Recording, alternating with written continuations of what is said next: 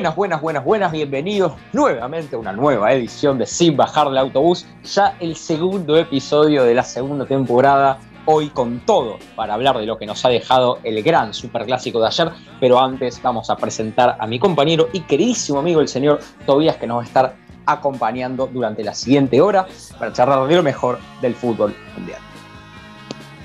Buenas, buenas, buenas. Gran programa vamos a tener hoy, un programa bastante cargado, como es, eh, como lo amerita el Superclásico, como, como lo ameritan las, eh, las próximas columnas, que desde arranque, desde arranque le digo que van a estar muy interesantes y muy entretenidas que no te puedes perder ni un mínimo de segundo. Absolutamente, absolutamente. Hoy obviamente empezando por eh, lo que nos ha dejado el Superclásico y también con tu parte de Imperios Caídos y con la vuelta finalmente, después de tanto tiempo, de fútbol y cine, que era una relación que hacía mucho no se hacía. Habíamos vuelto con rock y hoy tenemos fútbol y cine, además grandes temas y algunas curiosidades y efemérides que vamos a estar charlando al final. Un programa absolutamente imperdible para vos que estás del otro lado, así que no dudes en acompañarnos y quedarte durante la siguiente hora porque se viene cargado, cargado el programa de hoy.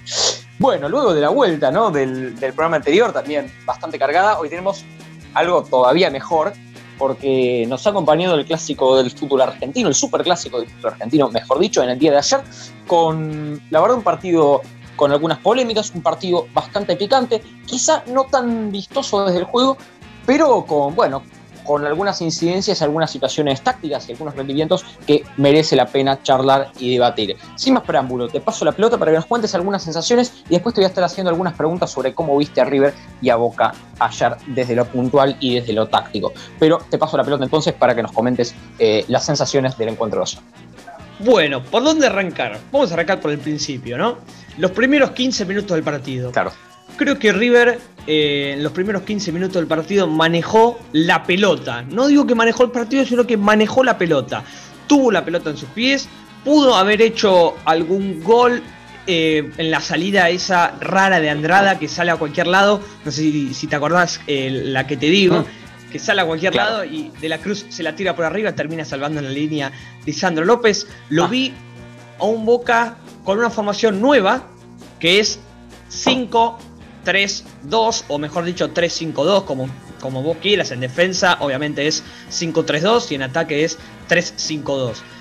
Eh, fue un partido en el que Boca lo planteó bien, porque salió de contraataque, porque le funcionó y porque pudo resolver eh, bastante bien bloqueando a los jugadores más desequilibrantes de River, ¿no? Primer tiempo de Carrascal fue muy malo, el primer tiempo de Matías Suárez fue muy malo, De la Cruz no tuvo muchas ocasiones, Palavecino casi no la tocó en el primer tiempo, eh, y Boca los últimos 15 minutos del partido, ahora sí pasamos al final eh, de esta primera etapa, o sea, del primer tiempo, perdón, los últimos 15 minutos del primer tiempo, Boca hizo el gol, pudo haber hecho uno más porque tuvo un, gol casi hecho, Carlos Tevez, que adentro de la chica Armani se la saca. Se me, lamentablemente me hizo acordar a la final, a la primera final de la Copa Libertadores, que Armani le saca un gol muy parecido a Benedetto. No sé si te acordás cuál te digo. Obvio, obvio, obvio, obvio. Impresionante. Y bueno, yo creo que el gol eh, fue bien hecho por Boca porque River no tuvo muchas ocasiones y Boca la que tuvo la metió. Fue eh, todo arranca de una jugada que es un pelotazo largo a Tevez que mete un taco excepcional. Un taco que lo deja mano a mano a Capaldo derecho al Impresionante. Fue excepcional ese taco en el aire porque la pelota venía rápida, venía por el aire y, el, jugador Carlos Tevez iba a decir, eh, y Carlitos mete un taco pero muy, muy, pero muy bueno que Capaldo va derecho al gol y Paulo Díaz hace un penal Puede ser necesario, sí, porque se iba mano a mano al gol, eh, entraba Villa por el área. Creo que fue un penal eh, que debía hacerlo porque se lo lleva por delante Pablo Díaz. Claramente se ve como que se tropieza Pablo Díaz con Capaldo y lo tira al piso. Penalazo. Eh, otra cosa que me gustaría decir es que no lo vi bien a River defensivamente. Defensivamente, River estuvo muy mal, tuvo muchísimas, muchísimas, muchísimas carencias. El lado derecho de Casco fue todo de Villa. El lado izquierdo de Angeleri fue todo de Maroni, porque Angeleri iba, pero no bajaba. Y por el medio, Carlitos lo volvió loco a Maidana y a Pablo Díaz, que Maidana no tuvo buen partido después de mucho tiempo de jugar un clásico. Pablo Díaz tampoco. Creo que River abajo estaba muy mal. Y Boca se dio cuenta en los últimos 15 minutos del primer tiempo que River era malo abajo y que tenía que aprovechar eso. Boca salió a jugar un partido que era para respetar a River y se dio cuenta rápido y empezó a atacarlo como tenía que hacerlo y le funcionó. También funcionó los primeros 15 minutos del segundo tiempo que Boca lo dominó a River, lo dominó, pudo haber hecho otro gol más con el gol de Maroni, con el mm. que, el que le saca Armani la sí. atajada sensacional. Creo que Boca hasta el empate de River lo tenía prácticamente dominado y podía haber estado 3-0. Otro error de Boca es Zambrano. Básicamente es eso, esa palabra. Sin duda. Zambrano. Carlos Zambrano, el defensor peruano, es malísimo. Es malísimo. Y esto viene pasando no de hoy, ¿eh? Viene pasando hace varios partidos que lo ponen por encima de Lisandro López. No rinde. Parece que no sé qué habrá hecho el peruano, eh, si habrá pagado para jugar, si lo están extorsionando a Miguel Ángel Russo desde la dirigencia. Eh. No se entiende. Literalmente no se entiende cómo Zambrano es titular porque se hace echar de una manera muy, pero muy sonsa. Tenía la pelota adentro, eh, adentro de su cancha, o sea, o sea en, su media, en su media cancha. Tenía la pelota, no estaba marcándole a nadie. Viene Suárez y el jugador abre los brazos para meterle un codazo. Con la amarilla. Totalmente sonsa la expulsión de Carlos Zambrano que eh, debilitó a Boca porque después de eso fue todo de River porque Boca no pudo atacar más después de eso claramente se vio eh, que Boca tuvo que replegarse bastante bien. Entró Marco Rojo, después entró Manuel Más. O sea, Boca dominó el partido el segundo tiempo, los últimos, los últimos 15 del primer tiempo y los primeros 15 del segundo Boca lo tuvo en un arco a River que supuestamente iba a hacernos 50 goles. Lamentablemente para los hinchas de River esto no fue así y Boca pudo haber ganado 3 a 0, pero bueno, por algo que una frase que me gusta decir mucho es que Boca se empató el, partido solo, por errar goles y por la expulsión de Zambrano. Ahora sí te dejo a todos. Bueno, interesante el, digamos, el descargo, el análisis eh, post partido que haces, pero antes de hacer yo mi descargo te quiero hacer una muy concreta pregunta que tiene que ver con lo táctico. ¿Cómo viste tácticamente parado a Boca y tácticamente parado a River? Si podrías hacer algún resumen de eso, a ver qué opinas y después paso yo ahí con mi, con mi respectivo descargo. Bien, arranco por el visitante. River creo que no se sintió muy cómodo con la línea de 4 en el fondo, que hace mucho no lo venía haciendo. River siempre jugaba o con 3 abajo o con 5. Creo que esto no le funcionó. Eh, se sintió muy incómodo, lo vi incómodo a Casco, lo vi incómodo a Angileri, lo vi incómodo también a, los centrales. Cuando River tenía para marcar en sí un solo jugador de área, que era Carlos Tevez, porque Villa y Maroni se abrían y eso lo, lo tomaban los laterales pero creo que en el medio se, sintió cómodo River. Lo mismo pasó con Enzo Pérez, que lo vi muy solo, muy, muy, muy solo. Eh, después de la Cruz, Palavecino y Carrascal, los tres jugadores que tenían que generar el juego, no lo generaron del tanto porque los delanteros no tuvieron, 100%. No, tuvieron, muchas ocasiones, tanto Borré como Suárez, que no tuvo un gran partido. Eh, de acuerdo. Después, no mucho más que eso. A ver, fue un partido bastante aislado, fue más peleado en la mitad de la cancha. Eh, el gol de River viene, eh, parece de otro partido, porque ese cabezazo de Palavecino, la verdad que nunca se entendió cómo mete un cabezazo de otro planeta. Creo que Andrada pudo haber hecho algo más. Siento que escondió las manos. Y por el lado de Boca, salió a jugar el partido que tenía que jugar. Muy parecido al que vimos eh, a principios de enero de este 2021 un Boca replegado que sale de contra, encuentra las situaciones y no define bien. Después, defensivamente, la verdad que tapó muy bien eh, Boca a los, a los, jugadores que tenía que tapar. Eh, no hizo faltas tan tontas. La actuación de Capaldo de 4 fue fenomenal. Capaldo fue el mejor jugador de Boca eh, y no sé si el partido. compartido con Medina y el pibe Medina. Maroni jugó bien, Villa jugó bien. Creo que Boca eh, no tuvo muchas eh, ocasiones así que, los, que lo atacaron, que, le peligraron. Después creo que con Cardona hubiera sido otro partido. No sé si tanto para bien o tanto para mal. Hubiera sido otro partido. No me puedo imaginar más que eso porque Boca no le fue mal con ese planteo. Así que creo que Cardona podría haber cambiado o no. La verdad que eso fue todo el destino.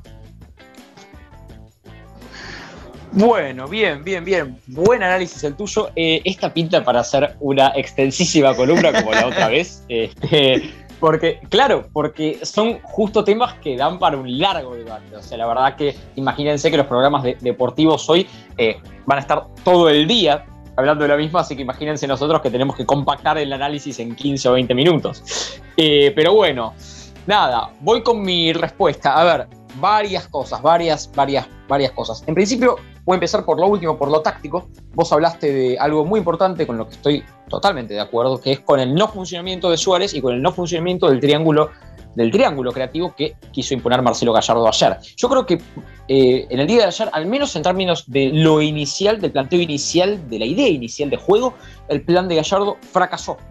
Lo quiero decir abiertamente. ¿Esto implica que Gallardo sea un mal entrenador? Ni de cerca. ¿Implica que deje de ser Dios para los hinchas de River? Me incluyo, ni de cerca.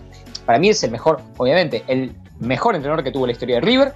Eh, por supuesto que es un ídolo. Posiblemente desplace en algún momento a Ángel Bruna con el mayor ídolo de la historia del club. O sea, eh, para mí es un genio absoluto. ¿Está bien? Eso lo dejo en claro porque me van a saltar a, la yugular.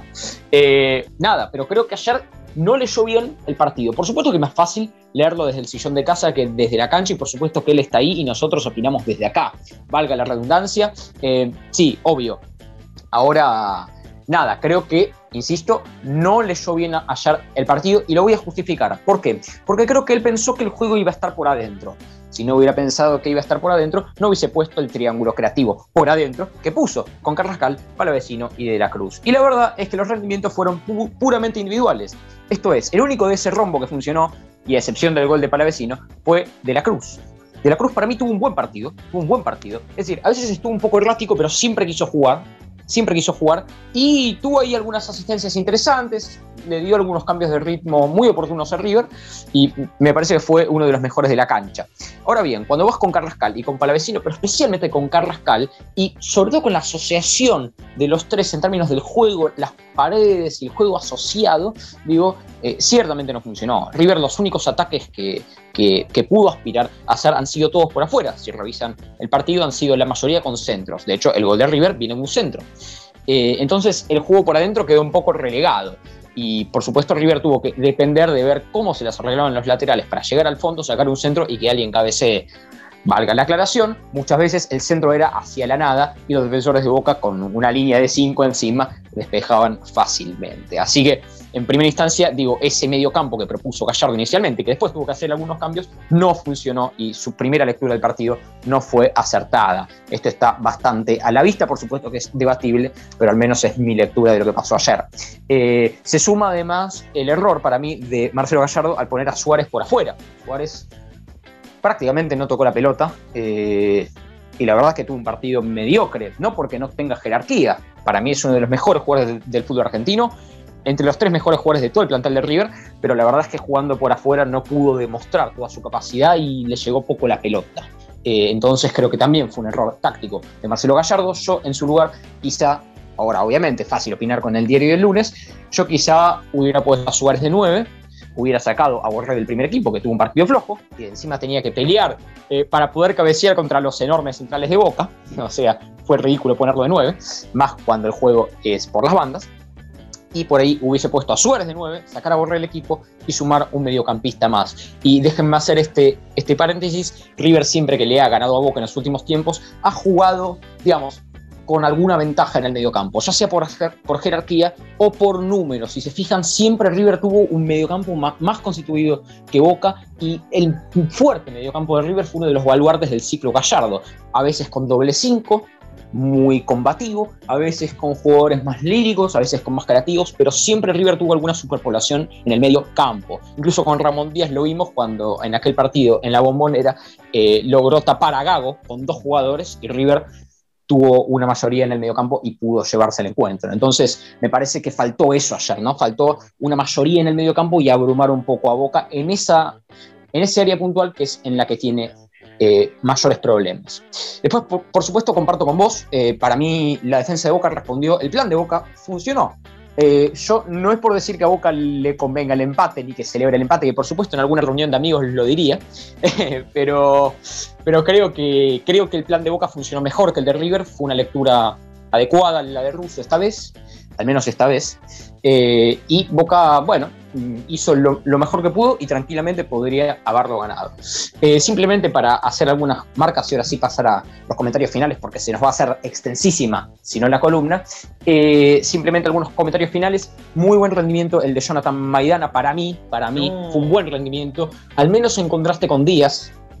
Bueno, al menos en contraste con Díaz, para mí tuvo un buen rendimiento, estuvo sólido en la marca. y fue, claro, fue el único que respondió de la defensa. Digo, en medio de un planteo defensivo malo de River ayer, para mí fue el único que estuvo sólido y honestamente me gustó su, rendimiento. Podemos no estar de acuerdo, pero bueno, a mí su rendimiento me gustó y para mí claro, se ve potenciado cuando veo la comparativa con un Pablo Díaz que no puede seguir jugando en River. Y nada, lo digo sin filtro y sin tapujos porque me parece que tiene, que tiene que decirse así. Vos decías que fue un penal necesario, para mí fue un penal infantil.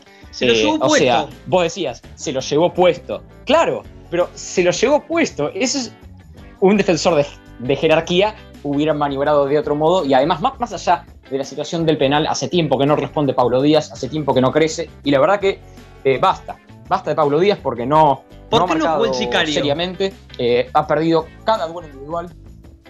¿Por qué no jugó el sicario? Buena pregunta, no lo sé. Yo le preguntaría exactamente lo mismo a Marcelo Gallardo, si bien Tampoco Rojas me convence, creo que está un pasito por encima de Díaz y ha mostrado algunos rendimientos por lo menos de 6 puntos. Tampoco me, convence Rojas, pero por lo menos le veo potencial. A Pablo Díaz lo veo como un jugador ya, eh, no sé, es como que lo veo de vuelta y me parece que nunca ha rendido hasta en River, más allá de algún buen cabezazo en el área rival, ni siquiera en la nuestra. Eh, así que nada, no, no, no me parece que tenga que seguir jugando en River. Eh, con todo el respeto, Marcelo, te voy a estar enviando una carta en los próximos días eh, que pide la renuncia de Paulo Díaz, a ver si la podés considerar. Eh, obviamente, esto está totalmente sujeto a debate. El público de Sin Bajar Autobús puede opinar, puede escribirnos en nuestro Instagram, que es eh, SBDA Fútbol, puede escribirnos a nuestras direcciones privadas. Digo, puede escribirnos a donde quiera, el público puede opinar en casa, pero bueno, esta, esta fue un poco mi opinión. Y por último, último comentario, rescatar rescatar lo que fue el, rendimiento de Armani, que si no fuera por lo de Armani ayer, la verdad es que perdíamos el partido. Se le puede hacer un montón de críticas, pero a todos los que decían que tenía que retirarse, eh, bueno, ayer demostró que por lo menos en los partidos importantes es un tipo que aparece. Esto está fuera de discusión y tapó dos pelotas muy jodidas. Así que eh, mis aplausos para Franco Armani, más allá de sus errores, porque ayer se mandó un muy buen partido y fue una de las figuras de la cancha. Bien, ahora sí creo que, no sé si querés hacer algunas últimas palabras, pero bueno, eh, para, que no, para que no se nos haga larguísima la columna, si querés lo cerramos más o menos por acá. Lo último, creo que Armani en, en los partidos importantes es superior a Andrada. No sé si en todos los partidos, pero en los partidos decisivos creo que Andrada no aparece como debería aparecer o como lo aparece en otros partidos, porque ayer Andrada pudo haber hecho algo más en el gol, creo que estuvo muy atolondrado en las salidas, salió muchas veces a cualquier lado que parecía raro. Eh, me acuerdo también una jugada que hay un pase atrás que no llega Andrada y que Carrascal casi se la puntea al gol. Eh, después hay una jugada que es la que nadie entiende, que fue la corrida de Girotti, que si bien le hace falta rojo, no lo cobraron, fue la corrida de Girotti, de Girotti que tira el centro y la pelota estaba a punto de entrar. Otra vez Andrada sale mal, la pelota le pasa por arriba, la pelota está a punto de entrar y hace una carambola muy rara que la pelota sale del arco. No sé cómo la viste.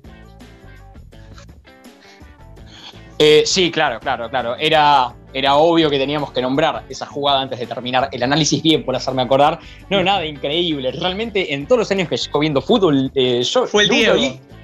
un efecto así. Fue como, fue, claro, fue el fantasma del Diego. Algunos dicen eh, increíble, increíble. O sea, fue antinatural porque digo, nada, o sea, en la apariencia de lo que venía siendo el efecto, la pelota, no sé, o sea, Eh, nada, fue rarísimo, digo, uno no se esperaba eso ni de cerca y es como que estaba por entrar y salió, salió del arco. Fue increíble, realmente en cualquier universo hubiera sido gol y es como que dio un efecto sobrenatural y salió. No fue el efecto esperado porque luego de la carambola que se manda a izquierdos, parecía que la pelota iba y como que pegaba un efecto hacia afuera y entraba. Y entraba en el palo izquierdo. Sin embargo, no sé, pasó algo muy, muy sospechoso y lamentablemente privó a River de ganar 2 a 1. Una, una verdadera lástima. Y una cosa más, muy bien el pibe Girotti, eh, que fue el que ocasionó el centro, que le ganó el rojo muy bien y que casi, casi nos da ahí el triunfo sobre la obra. Increíble. Bueno, creo que ya no queda más para hablar. Fue un partido bastante peleado. Creo que el empate fue justo. No hubo nadie que pasó por encima al otro, al rival. Eh, ni River metió al arco a Boca, ni Boca metió al arco a River. Creo que fue un partido bastante peleado y que el empate dio justo. Algo que me gustaría recalcar, último momento, eh, perdón, lo último que digo es que en los superclásicos ningún equipo puede terminar con 11, parece. y bueno, es un poco lógico, ¿no? O sea, es como pedir que terminen con 11 en un Newell Central. Eh, nada, tanto River como Boca tienen jugadores algunos bastante rústicos, eh, otros bastante infantiles. Lo de Casco ayer es increíble, realmente es increíble. Estaba a punto de salir. Lo de Zambrano también es increíble. Sí, sí, sí. Eh, increíble, increíble cómo, cómo el superclásico te pone en una situación de mm, emoción violenta, digamos, y nada, es como que no, no, bueno, no se miden las consecuencias de los actos y vale más esa necesidad de ir a pegar y descargarse de la tensión que de ser eh, racional, ¿no? Así que bueno, eh, interesante este comentario que hacías y sí, la verdad que los últimos superclásicos siempre alguien se va con 10 o incluso con 9. Eh, bien, ahora sí, lamento cortarte ahí la, las, digamos, las reflexiones, pero bueno, ahora sí vamos a pasar a lo que es formalmente el primer tema de la tarde. Se nos hizo quizá creo que también un poquito larga la columna, pero bueno, lo valía porque era el superclásico, muchachos, siempre hay una excusa nueva. Así que, así que nada, ahora sí vamos a pasar al primer tema de la tarde. Se quedan escuchando un poquito de música y ya volvemos más sin bajar el autobús, la columna de fútbol y cine.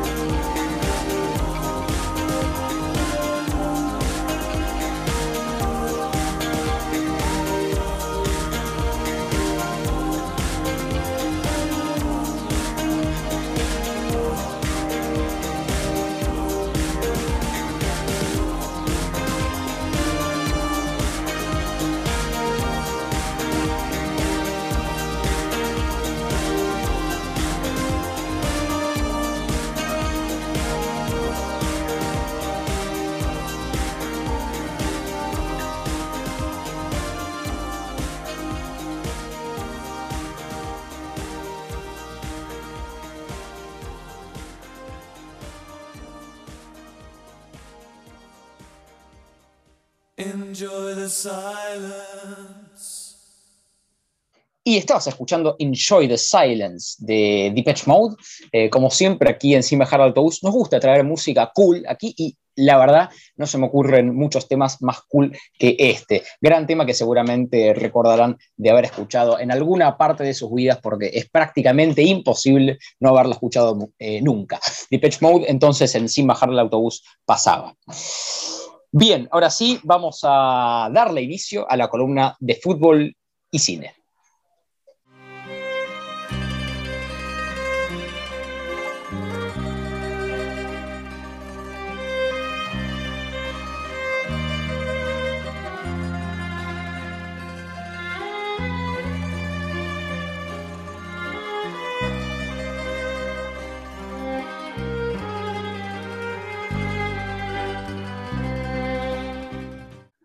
Mete gol. Señores, mete gol eh, aquí en Fútbol y Cine, aquí en esta segunda columna de este maravilloso programa. Hoy no dije maravilloso, maravilloso programa, entonces sin bajar el autobús.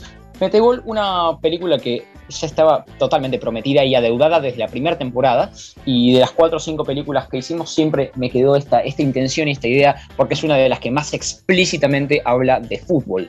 Eh, dirigida por Juan José Campanella, se erigió con eh, un premio Goya y un premio Platino entre muchísima proyección internacional que tuvo esta película. La verdad, muy interesante lo que ha hecho Campanella con esta película y ahora les voy a pasar a contar algunos de sus datos más importantes.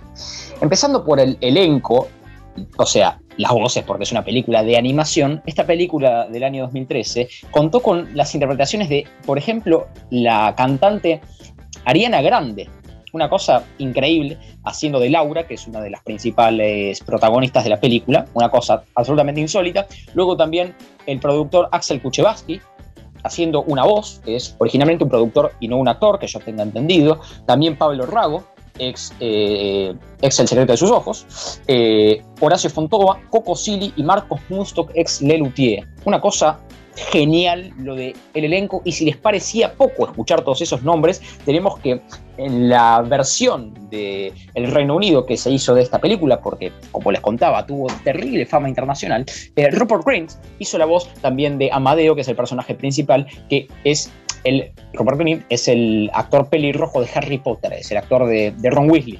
Así que interesantísimo, interesantísimo esto y la verdad que increíble lo de Meteor en términos no solo presupuestarios, sino también de, bueno, de la selección de actores. No sé si tenías este dato de Robert Grint y de algunos de los actores que te estoy nombrando en el elenco de las voces, porque la verdad que es increíble, hasta yo mismo me sorprendí.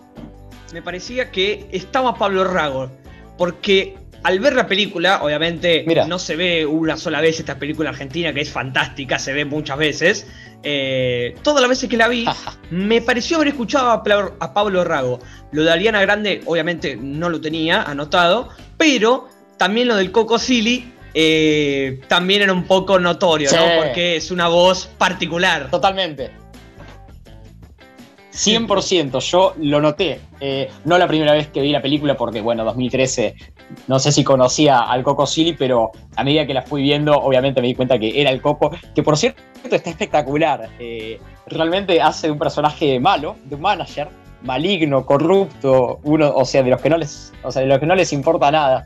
Eh, excelente, excelente. Creo que no pudo haber hecho mejor trabajo la producción en contratar alguien como Coco Silly para hacer esa voz. No se me ocurre a nadie mejor, eh, realmente no se me ocurre nadie mejor eh, que Coco Silly para esa interpretación. Genial, genial y increíble, insisto, lo de el elenco de Metegol entonces. Eh, por supuesto, también nombrar que Campanella, el director de esta película, para el que no lo conozca, fue también director de Doctor House, de algunos capítulos de Doctor House y de algunos capítulos de La Ley y el Orden, por ejemplo. Esto para nombrar su proyección internacional y porque él ya es conocido en el mundo y tiene mucha llegada a bueno, al, resto de los países del mundo, digamos. Eh, por supuesto que al verse eso también en la película hay algunos guiños, algunas situaciones, algunos gags que también pecan de internacionales, digamos. Es una película argentina, pero que fácilmente es visible también por gente de otros países. Bien, por supuesto, ahora sí, ir un poco con la reseña y meternos un poquito más en el, análisis de esta muy buena película de animación argentina. Eh, la, reseña y la descripción inicial vendría a ser que Amadeo es un niño futbolero que debe enfrentarse con el temible grosso, con la ayuda de algunos muñecos de Metegol en un partido decisivo por la supervivencia de su pueblo. Una cosa realmente muy interesante, en donde en esta película, además del fútbol que está omnipresente y que además es el eje central de la película, también tenemos temas como el amor, la pasión, obviamente el fútbol y la identidad. Eh, por supuesto, también hay que nombrar algunas de las cosas que se ven en la crítica, algunas de las opiniones de los profesionales de los medios de cine, de los medios de espectáculos, no solo de Argentina, sino también del mundo, como por ejemplo Jonathan Holland, del Hollywood Reporter, que eh, dice que la película se acerca a Pixar en el nivel técnico, pero carece de sofisticación en otros de sus aspectos. Esto quiero hacer algunas aclaraciones. Si bien para el público argentino la película estuvo muy bien, y la verdad es que la mayoría de nosotros la hemos disfrutado, sobre todo los chicos, ha sido un masivo éxito en la taquilla de Argentina. Recuerdo haber ido al cine a verla, no sé si te pasó algo parecido, y estaba repleto realmente el cine de Belgrano. Eh, nada, o sea, para nosotros, para el público, fue fantástica, pero después algunas críticas de los personajes un poco más ácidos, un poco más analíticos, fueron variadas, algunas positivas, pero otras no tanto, como van a escuchar acá, por ejemplo, con eh, Salvador Chopard de La Vanguardia, que dice que es una película infantilizada en exceso, a pesar de que mm, el resultado técnico es excelente, está como excesivamente infantilizada.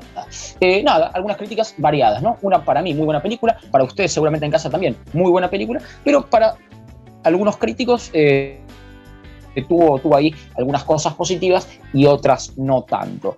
Déjame remarcar que siempre, siempre, siempre aparece, sea bueno o mala la crítica, eh, lo técnico como un baluarte fundamental, como algo que todos destacan. Es muy parecido a Pixar, según dicen los eh, periodistas de otros países, dicen que es muy parecida a Pixar la animación, que está muy influenciada por Pixar, pero que después tiene algunas cosas que, bueno, que, por ahí son algunos errores o que por ahí el guion es un poco simple o que algunos gags quedan un poco inconexos. Eh, y por supuesto que si uno ve la película con un poco más de escepticismo y un poco más de detenimiento, se da cuenta de que algunos de los chistes quizá están un poco lanzados por lanzar y no tienen verdadera, verdadero atractivo, digamos, en, el, en lo que es la película de lleno. Así que, por supuesto, el guion original además es de el gran Eduardo Sacheri, que fue el mismo guionista de El secreto de sus ojos, uno de los escritores más reconocidos de Argentina, sin dudas, y que la verdad que es un genio.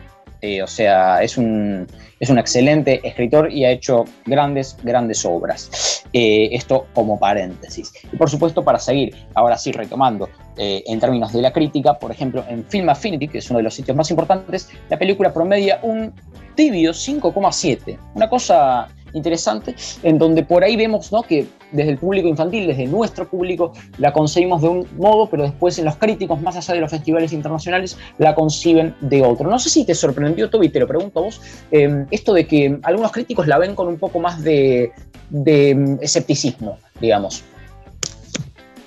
A ver, creo que puede ser posible porque, a ver, es una película un poco más ambientada infantil, si bien tiene ese, ese toque para adultos, pero creo que es un poco eh, para infantiles, entonces capaz algunos críticos no la ven de ese modo o capaz les parece eh, diferente, así que no sé si es, para estar tan duro con una película así, pero bueno, se, podría, se, aceptar de una manera, ¿no? Pero, pero lo del 5,7 me pareció un poco raro porque es una gran película que deja un gran mensaje. Claro, claro, claro. Claro, spoiler alert, ¿no? Eh, para quien no vio la película o para quien le interesa verla, no escuche esto que voy a decir ahora. Le doy unos segundos para abandonar la transmisión. Eh, pero claro, eh, lo que es clave que vos nombrabas del mensaje es que a lo largo del desarrollo de la película, que no podría explicarlo en la columna, pero va básicamente trata sobre este niño Amadeo que se enfrenta con Grosso y que por una serie de consecuciones llega a un partido decisivo. en ese partido decisivo eh, el pueblo, es decir, Amadeo con un montón de reclutas, digamos, pierden el encuentro y fundan un pueblo nuevo, digamos. Entonces es, es interesante esto que vos decías del mensaje final de la peli, en donde, claro, hay, hay una especie de moraleja, ¿no? De, de, bueno, de que a pesar de que se perdió, siempre puede haber alguna alternativa. Y quiero decir algo más, antes de ya ir eh, ahí a los, a, los últimos comentarios, quiero decir algo más, que es que eh, me hizo mucho acordar al final de Luna de Avellaneda, que es otra película que ya hicimos acá, en, Sin Bajar del Autobús, en este espacio de fútbol y cine, en donde en el final de aquella película, por supuesto, si no la vieron también pueden abandonar la transmisión, solo por este lapso de minutos después pueden retomarla, eh, en ese final también hay una derrota en la votación y después buscan una alternativa con la gente del club. Así que es interesante, ¿no? Esta, esta línea de Campanella, como en ambas de sus películas parece querer dejarnos un mensaje similar. Es interesante esto si nos ponemos a observarlo con detenimiento. Eh, por supuesto, nada, algunos comentarios finales. Eh, en mi opinión es una muy buena película. No comparto con los críticos, digamos, más duros, más escépticos, más retorcidos, si se quiere, en su análisis. Creo que está muy bien. Obviamente, técnicamente es insólito en Argentina que se haga algo de este nivel de calidad, realmente tan caro, tan, tan, tan elaborado en términos de animación, no estoy criticando a nuestro cine, sino que en términos de animación no ha habido tanto eh, por estas tierras, así que excelente lo de Campanella. A mí me encantó la película, creo que está muy buena, tiene algunas imperfecciones, por supuesto, pero me parece que está muy bueno esto que vos decías del mensaje, por supuesto el desarrollo en donde vemos ahí eh, algunas relaciones de amor, eh, algunos personajes muy carismáticos y muy, digamos que enseguida te compran. Eh, así que nada, creo que, creo que está muy buena la idea, que tiene merecido el premio Goya que ganó y que la verdad que no entiendo algunas de las críticas de los críticos, valga la redundancia. Por supuesto puesto, si les gustó la columna y quieren comentar y quieren eh, dar algunas de sus opiniones, pueden escribirnos a nuestro Instagram que es arroba sbda-fútbol para sugerirnos o comentarnos algunas opiniones que tengan sobre esta columna y sobre el resto del, programa. Y si no, mismo en casa pueden pensar, reflexionar o también charlar ahí con otra gente que esté escuchando esto mismo sobre lo que es básicamente esta película. Espero les haya gustado la columna, venía un poco por acá, Meteor 2013, una película eh, aududada hace muchísimo en Sin Bajar del Autobús, la traje finalmente, así que espero haya sido de su agrado. Gran columna, gran. Eh, ya me tenés acostumbrado a estas columnas que ah. son tan entretenidas, que atraen mucho al público. Y bueno, esta película argentina tiene, tiene mucho renombre. Algo que me gustaría decir, lo último, es que voy a repetir una frase que se dice en la película que a mí la verdad que me remarcó bastante. Fue una, fue una, frase bastante interesante que no les voy a spoilear nada, pero eh, si quieren pueden dejar de escucharla y escucharla en la película, que es la siguiente. El grosso, luego de perder el, el eh, luego de ganar, mejor dicho, el partido, como el público canta en su contra, le dice a su manager, voz protagonizada por el Coco Sile, el Coco le dice, el manager le dice al grosso, el público ahora quiere otra cosa. A lo que el grosso le responde, imbécil, no están gritando mi nombre, ¿para qué te pago? No me pagás más, renuncio, le responde el manager. A lo que el grosso le dice, ¿qué? Pero vos no sos nada sin mí, yo soy el crack, yo soy la estrella, yo soy el ídolo. Y acá viene la maravillosa frase, muy buena frase que dice, las estrellas se apagan, los ídolos caen, los cracks envejecen, pero los managers son eternos. Excelente. Sí, señor. Muy bien que hayas traído esto. Gran aporte a la columna. La verdad que es cierto, me olvidé de incluir esa frase. Eh, muy buena. Un genio Coco City como siempre. Además, si la ven en la película se dan cuenta del contexto y la forma en que lo dice es genial. Y encima dice una gran verdad, porque los managers están siempre, son como... Eh, eh, ¿Viste? O sea, son eternos. Esto es, pueden cambiar los jugadores, pueden. Pero ellos están, están ahí siempre al acecho de los managers para. Bueno, obviamente, ¿no? Con su, con su propio negocio. Algunos son. Eh, bueno, normales trabajadores, otros son un poco más perversos, si se quiere, porque la verdad es que en el fútbol hay sin duda muchos personajes perversos, hay managers muy complicados que acaparan algunos jugadores y los hacen terminar mal, pero bueno, hay de todo, obviamente, y, la, digamos, la forma en que aparece Coco como manager es excelente, así que muy linda frase la tuya. Eh, va, la de la película, pero lindo que la hayas traído como aporte. Por supuesto, para cerrar, eh, antes voy a hacer una aclaración. obviamente que este tipo de columnas que hacemos en fútbol y cine son dando por asumido que el oyente vio la película. Esto es, lógico, si yo me pongo a explicar la película de cero, no terminamos nunca, muchachos. Esto es para, para hacer eh, una especie de, no sé si de resumen, pero sí de análisis de algo que se da por entendido ya está visto.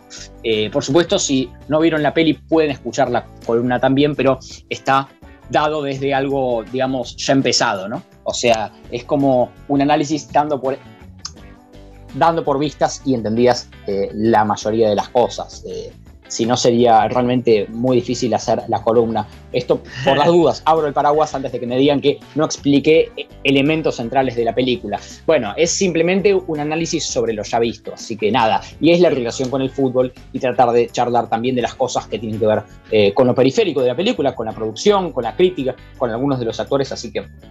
Así que bueno, y un poco por acá, aclaración, mm, quizá no tan necesaria, pero bueno, que siempre, siempre lamentablemente hay que hacer. Bien, ahora sí, eh, hemos dado por concluida la segunda columna de este maravilloso programa Sin Bajar la Autobús y vamos a pasar ahora sí a la segunda tanda, al segundo tema. Se quedan ahí escuchando música y ya volvemos con más.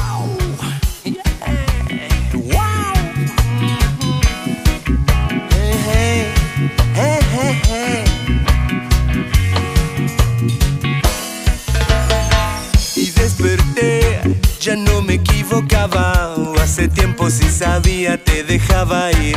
Adormecido, abría la ventana con la certeza que era un día totalmente gris.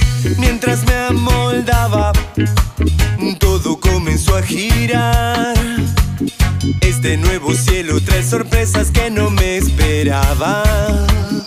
Y así arrancaba, y ahí la vi eran pocas palabras que decían simplemente no volverme a ver. Sentí el sudor y desaté mi alivio. La boca nada tuvo fuerza para resolver cómo me escapaba de esta nueva situación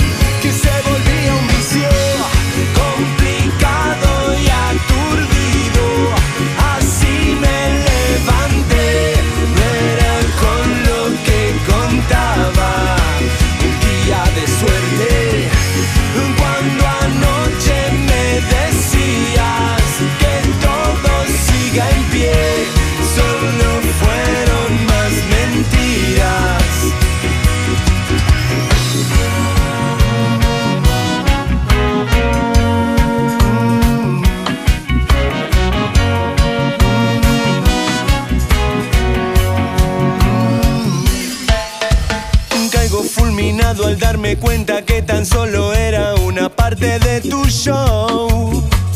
Y si te quería, lo sabías, no le diste el valor. Fue egoísta. Di una vuelta y quise destruir este lugar. Cuando me dirán la forma de salir de esta locura que me domina y desperté. La claridad pasaba,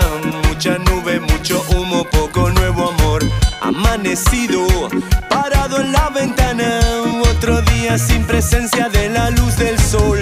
Mientras me amoldaba, todo comenzó a girar.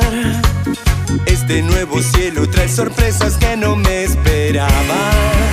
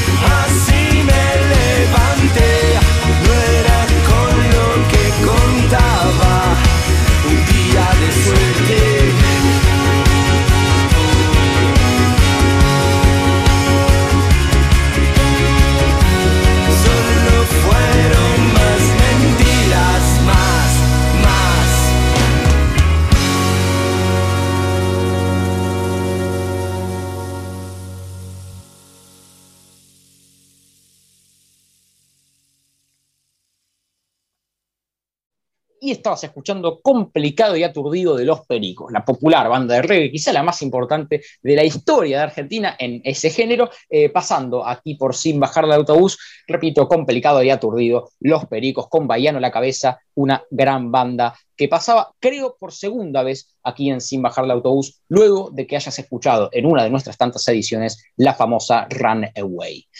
Bien, perfecto. Ahora sí te paso la pelota para eh, dar inicio a esta tercera columna del día de hoy con imperios caídos.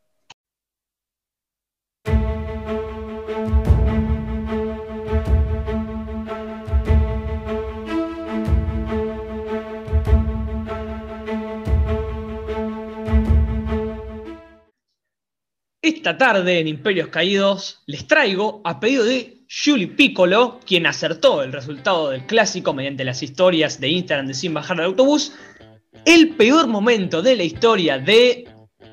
Redobles, por favor, River Plate. Así es, me pidió que traiga el peor momento de la historia de River Plate, que ya muchos se lo estarán imaginando, pero desde ya le aviso que esta columna está dividida por secciones, con unos títulos, con pausas bastante buenas, así que quédate ahí que se viene una gran columna. Los millonarios vivieron el capítulo más triste de su historia un 26 de junio del 2011. El fútbol argentino tiene muchas historias que contar. Una de las trágicas se remonta al 26 de junio del 2011, el día en que se produjo el descenso de River. Es como si en Alemania el Bayern Múnich bajara de categoría, o como si el Real Madrid se fuera un año a la segunda división de España. Así de triste es la historia de uno de los equipos más laureados del continente argentino. Perdón, del continente americano. Acá se viene la pausa, ¿no? Se podría decir, para contarte, o mejor dicho, preguntarte qué te esperas de esta columna y si te pones un poco triste. Eh, sí, claro. A ver, en principio tengo que decir que yo no, yo no me fui a la B. Eh, eso es lo que voy a decir. Como Ramón Díaz dijo, yo no. Eh, no, pero no, realmente que me pone triste, sí, claro. Yo te dije antes de arrancar la columna, no hables de River, me dijiste sí, sí, y hablaste finalmente de River. Así que bueno, nada, eh, expectante por escuchar lo que lamentablemente como hincha más o menos ya sé de qué viene la mano. Así que dale, todo tuyo. Bien. Acá se viene el primer título, se podría decir, de esta maravillosa columna que les traigo, que es La historia de una herida que sigue abierta. Hay cicatrices que nunca se van, solo se superan o aprendes a vivir con ellas. Así le pasó al club de Núñez, que el 26 de junio del 2011 empató 1 a 1 contra Belgrano en el partido de vuelta de la promoción y se consumó su ida a la B Nacional, tras un, global de 3 a 1, ¿no? Algo que eh, posiblemente actualmente les parece brillante a los hinchas de River por Madrid, pero hay que recordarles que el 3 a 1 también estuvo presente en su ida a la B Nacional. Y para colmo, el desenlace final se presentó en el Monumental, su propia casa. La gente estaba paralizada, no lo podía creer. El campeón del siglo XX descendió por primera vez en su historia. Pero todo tiene un porqué y a continuación te lo voy a contar. ¿Por qué descendió River? La cosa ya pintaba mal desde 1982, cuando los dirigentes del fútbol argentino instauraron un sistema de promedios para beneficiar a los llamados grandes, Boca, River, San Lorenzo, Independiente y Racing. En aquel entonces, los Eneises y los de Núñez estaban a punto de perder la categoría, cosa que era inadmisible. Ambas instituciones estaban en las últimas posiciones hasta que se decidió sumar la cantidad de puntos de las últimas tres temporadas y dividirlas por la cantidad de encuentros disputados. Así, los que tuvieran peor puntaje en las campañas recientes iban a pagar el precio de irse a la B o de jugarse la vida en una serie de promoción. De no haberse impuesto este sistema, los millonarios ya hubieran tenido otro descenso que contar. Pero todo se postergó para diciembre de 2008, cuando River terminó último de la tabla por primera vez en la era profesional de fútbol argentino. El Cholo Simeone decidió hacerse un lado de la dirección técnica y entonces empezó la debacle. El club comenzó a tener problemas económicos y esto se reflejó en la contratación de jugadores de poco peso y escaso valor. Para la selección del 2009, Daniel Pasarela resultó ganador y muchos pensaron que por el apellido de un hombre histórico del equipo las cosas se iban a solucionar como por arte de magia, algo parecido a lo que le pasa actualmente con Boca. Así llegó Ángel Capa al banco y tiempo después su amigo JJ López, quien vivió el día más triste en la historia de la institución rojiblanca. Con la Mela, Lanzini, Tuco Pereira, Pavone, Carrizo y el líder Almeida, entre otros, los de Núñez llegaron al 2011 con un 2008 para el olvido, al quedar en último lugar, mientras que el 2009 y 2010 acabaron en lugar 15 de la tabla. La meta era culminar el certamen lo más alto posible. Y lo consiguieron, lo consiguieron, pero no fue suficiente. River quedó sexto en la tabla general, pero el volumen de puntos acumulado no le alcanzó para salir de la zona de riesgo. Tras perder contra Lanús en la última fecha del campeonato, el siguiente paso era intentar mantener la categoría en un duelo de ida y vuelta contra Belgrano de Córdoba. Y bueno, el resto es historia. El partido decisivo tuvo de todo. Tras un importante triunfo del Belgrano en su cancha por 2 a 0, River tenía que salir con todo menos con miedo en el partido de vuelta. Pavone puso la serie 2 a 1 de forma rápida, pero luego se convirtió en villano al errar un penal. En la memoria de muchos también quedará el polémico abretaje de Sergio Pesota, pero al final todo se juntó para que River descendiera y perdiera un poco de la gloria que tantos años le tomó construir. Lo positivo es que al año volvieron a primera y la historia se volvió a acomodar. El muñeco Gallardo se encargó de gestar un ciclo maravilloso, de hecho el más glorioso, pero la mancha de aquel 2011 no se borrará jamás. Bueno, eh, muy bien. A ver, eh, primero quiero negar rotundamente todos los cargos, o sea, nada de lo que decís pasó. Eh, no, a ver, creo, creo que sin dudas fue muy oscuro para, para, para los hinchas de River. realmente fue muy duro vivir esas épocas porque no fue solo el descenso, fue todo lo que implicó a posteriori todo el año jugando en la B Nacional y también los tres o cuatro años anteriores que fueron durísimos. Pensá que del 2008 hasta el 2011 River tuvo tragedia tras tragedia. Esto es, salió último en 2008 con Boca primero, en 2009 jugó horrible, Capa vino a rescatar un poquito el equipo, jugó un poco mejor, Capa mm, yo le saco un poco de responsabilidad, pero después otra vez pésimo, eh, lo que nos ha dejado JJ, que no tuvo en ningún momento capacidad para poder eh, reconstruir al club. Así que nada, fue durísimo lo de River. Por suerte vos nombrabas al final que la historia se acomodó y vaya, así lo hizo. Eh, le dabas todo el mérito a Marcelo Gallardo, que por supuesto que lo tiene. Yo se lo quiero adjudicar también a Matías Almeida, que creo que es alguien a quien todos tenemos que estarle agradecidos, al menos los hinchas de River, porque digo, se puso los cortos y nada, eh, se lanzó a la dirección técnica sin, sin experiencia y a jugársela y a poner la cara en el peor momento de la historia del club y logró el objetivo. Grandes aplausos de mi parte hacia Matías Enmedia y también hacia Ramón, ¿no? que nos terminó de eh, sacar, de despertar del coma, digamos. Nada, momento triste para los hinchas de River, pero bueno, por suerte la historia ha vuelto a acomodarse. Interesantísima columna, por supuesto. Y bueno, muy feliz para los hinchas de Boca y triste y dolorosa para nosotros. Bien, muchas gracias por los elogios. Obviamente fue una columna que lamentablemente para tu para tu historia me encantó hacerla, ¿no? Además porque es una columna que la traté de dividir por secciones, con títulos, por, con preguntas, con la historia de mucho más. Y bueno, se la dedico al señor Juli Piccolo, que raramente me pidió esto, ya que es hincha de River. Pero bueno, me pidió que haga el peor momento de la ah, historia de River.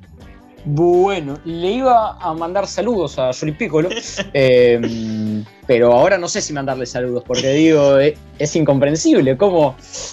Va, está bien, listo. Dejémoslo acá en la pausa lo charlamos mejor. Esperemos que esté al menos ahí atento del otro lado, escuchando esta conversación y escuchando, bueno, lo que ha sido el programa hasta ahora. Esperemos que también le guste lo que está por venir con las efemérides y todo luego de la pausa. Si no tenés nada más que decir, pasamos al tercer tema de la tarde.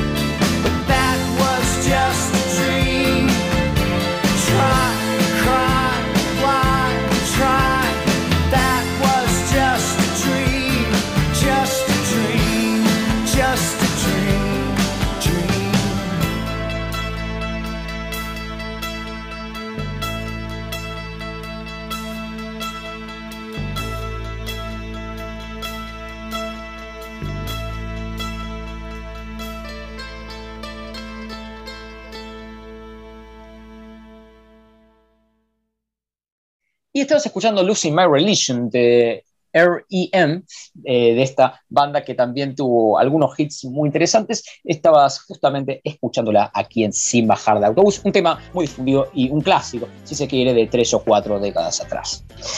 Bien, ahora sí, te paso la pelota para que abramos este último segmento con las efemérides culturales, las efemérides deportivas y las dos o tres noticias de siempre. Te paso la pelota para primero contarle un poco a la gente las dos o tres noticias de las últimas horas que tenemos para compartirles.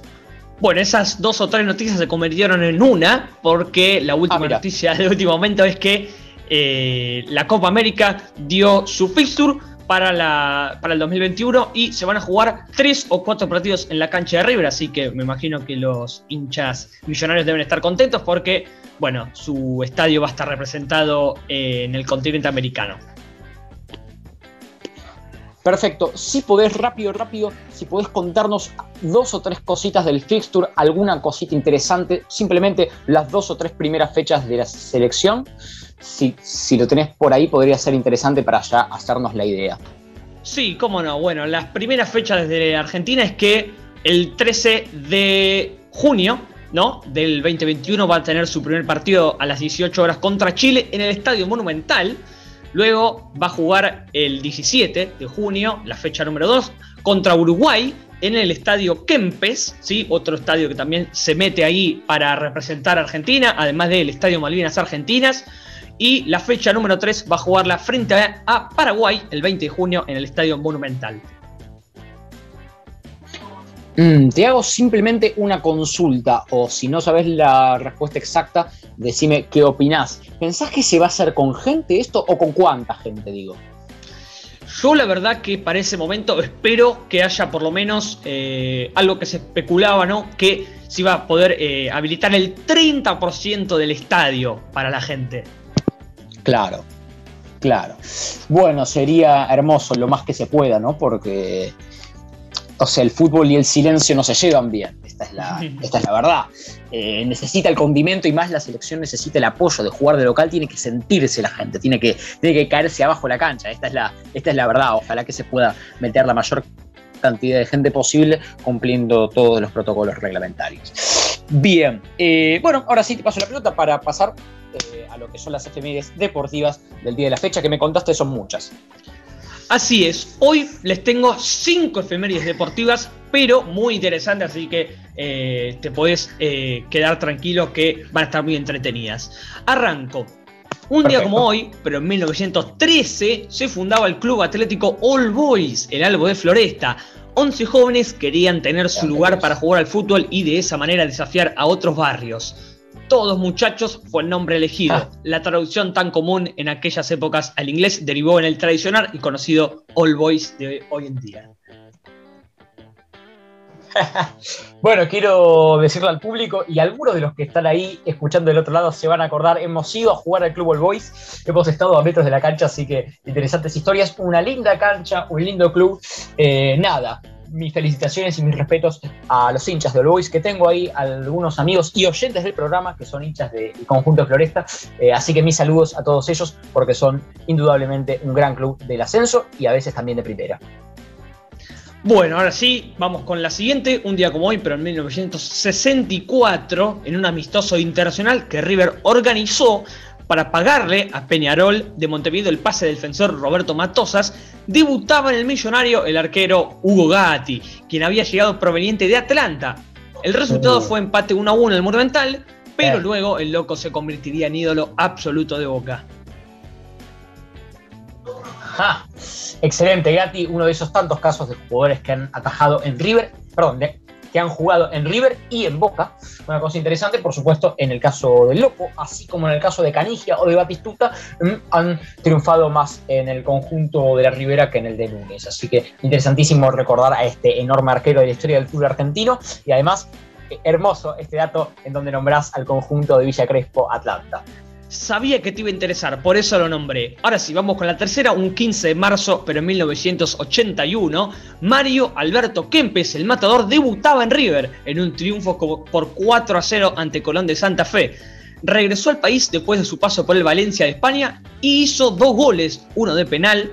Esa tarde, René Houseman marcó su único tanto vistiendo los colores del billonario. ¡Ja! Excelente, bueno, Kempes, obviamente uno de los máximos ídolos de la historia del fútbol argentino, eh, aquel figura del Mundial 78 también, nada, hermosa efeméride, la verdad que por ahora con las tres venimos muy, muy bien. Perfecto, vamos con la cuarta, un día como hoy, pero en 1992, en la caída de Gimnasia de Grima de la Plata a manos de River por 3 a 2, el mellizo Guillermo Barros Esqueloto tuvo su doble debut. ¿Por qué? Porque hizo su primer gol en primera edición y fue expulsado por primera vez. Tremendo. Bueno, pocas veces eh, se ha visto un caso así de particular. Si la gente se acuerda alguno, puede escribirnos y comentarnos en nuestro Instagram. Eh, muy loco, realmente. Así que nada, interesante historia que nombrabas de Guillermo, que no lo sabía, eh, Bien, vamos con la última. Un 15 de marzo, pero de 2009, en la victoria de Boca, 2 a 0 sobre Argentinos, se produjo un hecho muy particular la bombonera habló y apoyó a Juan Román Riquelme, quien días antes había renunciado a la selección argentina, enemistado con su técnico, Diego Maradona, otro ídolo del club. Algunos hasta tiraron a Dios de traidor. Lamentablemente estas dos leyendas del fútbol argentino nunca llegaron a reconciliarse. Hmm, interesantísimo, interesantísimo cómo lo que son las internas de fútbol. Y Riquelme, que ha sido un tipo que lamentablemente, hay que decir, se ha peleado con mucha gente. ¿eh? Bianchi, Diego, también se ha peleado con Palermo. La verdad, ¿qué le pasará a Román? No lo sé, pero bueno, eh, un episodio más de sus lamentables peleas. Igualmente, a ver, te hago una pregunta un poco dentro de un paréntesis. ¿Vos quién crees que es el máximo ídolo de la historia de Boca? Acá me quedo con Román. Claro, claro, claro, claro. Como ídolo de la historia del club, sin duda Riquelme es eh, lo mejor que ha tenido Boca y yo comparto con vos. La verdad que despierta admiración incluso de un hincha de River como yo. Interesante que lo traigas como siempre a Román aquí en una efeméride porque es un monstruo y siempre merece estar.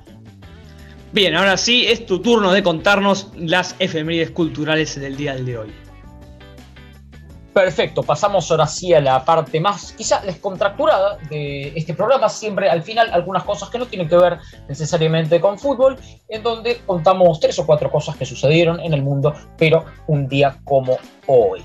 Por ejemplo, en 1971, un 15 de marzo, sale la Biblia de Box Day. A ver, del público, ¿quién conoce a Box Day? Bueno, el que lo conozca seguramente va a conocer este maravilloso álbum que contenía grandes hitos como la canción Presente o Génesis, que también tuvo una versión hecha por Cerati en un MTV que es maravillosa y se las recomiendo a todos. Eh, una efeméride un poco rockera, en donde les traigo a Vox Day, que fue una de las bandas fundacionales del rock en Argentina, junto con Almendra, Manal, entre otros. Por supuesto, eh, como verán, se llama La Biblia y tiene algunos temas como Génesis, eh, porque claramente es una banda con enorme contenido religioso, tiene algunos temas profundamente religiosos, ¿viste? O sea, te parece casi eh, nada, casi, casi una especie de mm, misa.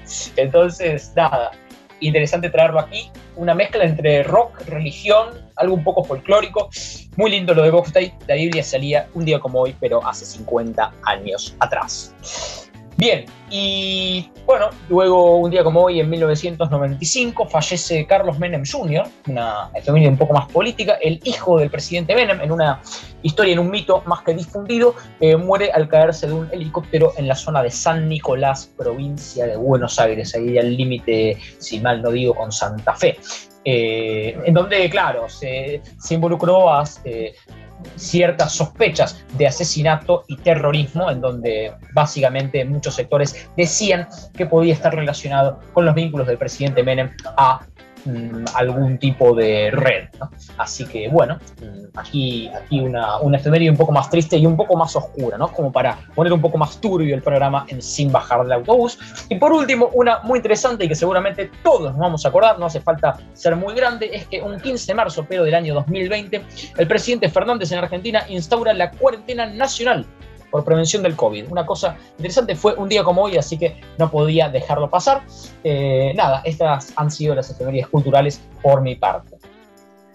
Bueno, interesantísimas las efemérides culturales que nos trajiste. La última, bueno, ya estamos hace un año en esta pandemia, barra cuarentena, de todo, eh, lamentablemente, en el país. Por supuesto que nada, interesante que justo un día que hacemos sin bajar del autobús, justo, justo, justo, un año atrás exacto, eh, pasaba esto, ¿no? De la, declaración de la cuarentena por parte del gobierno argentino, ¿no? Eh, por supuesto que hubo nada en los distintos países medidas distintas y fueron en tiempos distintos. En el gobierno argentino fue exacto un 15 de marzo. Me parecía imposible dejarlo pasar. Increíble traer una efeméride del 2020. Va a pasar rara vez. Así que, así que bueno, nada, estas, estas han sido las efemérides culturales del día de la fecha. Espero les hayan gustado, espero les hayan gustado también las efemérides deportivas que trajo aquí el compañero. Así que bueno, esto me parece que esto ha sido todo en la edición de hoy. Qué rápido que se pasan los programas, che, increíble. Espero les haya gustado muchísimo. Lo hemos hecho con la mayor de las dedicaciones, con la mayor de las diversiones para entretener a todo nuestro público. Les paso la pelota para hacer algunos comentarios finales y ya sí despedirnos. Este programa para mí entra en un top 3, top 5 de los mejores programas que hemos hecho. La verdad me sentí muy cómodo, creo que fue un programa muy bien hecho, además porque tuvimos Boca River, tuvimos una película nacional que también influye un poco en eso, tuvimos un equipo nacional en la columna de Imperios Caídos. La verdad que fue un, un programa bastante completo y bastante nacional. Bueno, me parece que te gustó el programa entonces, ¿no? Se notó un poco. Eh, miren, nosotros no somos tendenciosos, o sea, si lo decimos al público, nada, tratamos de ser imparciales para con nuestro programa, pero bueno, a veces se nos escapa un poco el fanatismo y lamentablemente a veces nos cuesta sacarnos la camiseta. Qué buen juego de palabras, eh, espero que la gente lo haya apreciado del otro lado. Así que bueno, nada, esto, esto ha sido la edición de hoy, la verdad un lindo programa de hacer, hemos tocado varios temas, fútbol y cine, la segunda edición de Imperios Caídos, que la verdad está muy buena.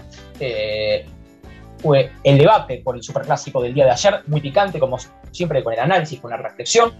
Y bueno, esto ha sido entonces todo. Se quedan escuchando Rezo por Vos, la versión de Espineta con Charlie García en el Festival de las Bandas Eternas. Miren lo que les traemos de cierre y les mandamos ahora sí un inmenso abrazo a todos. Que la pasen bien y hasta la próxima semana.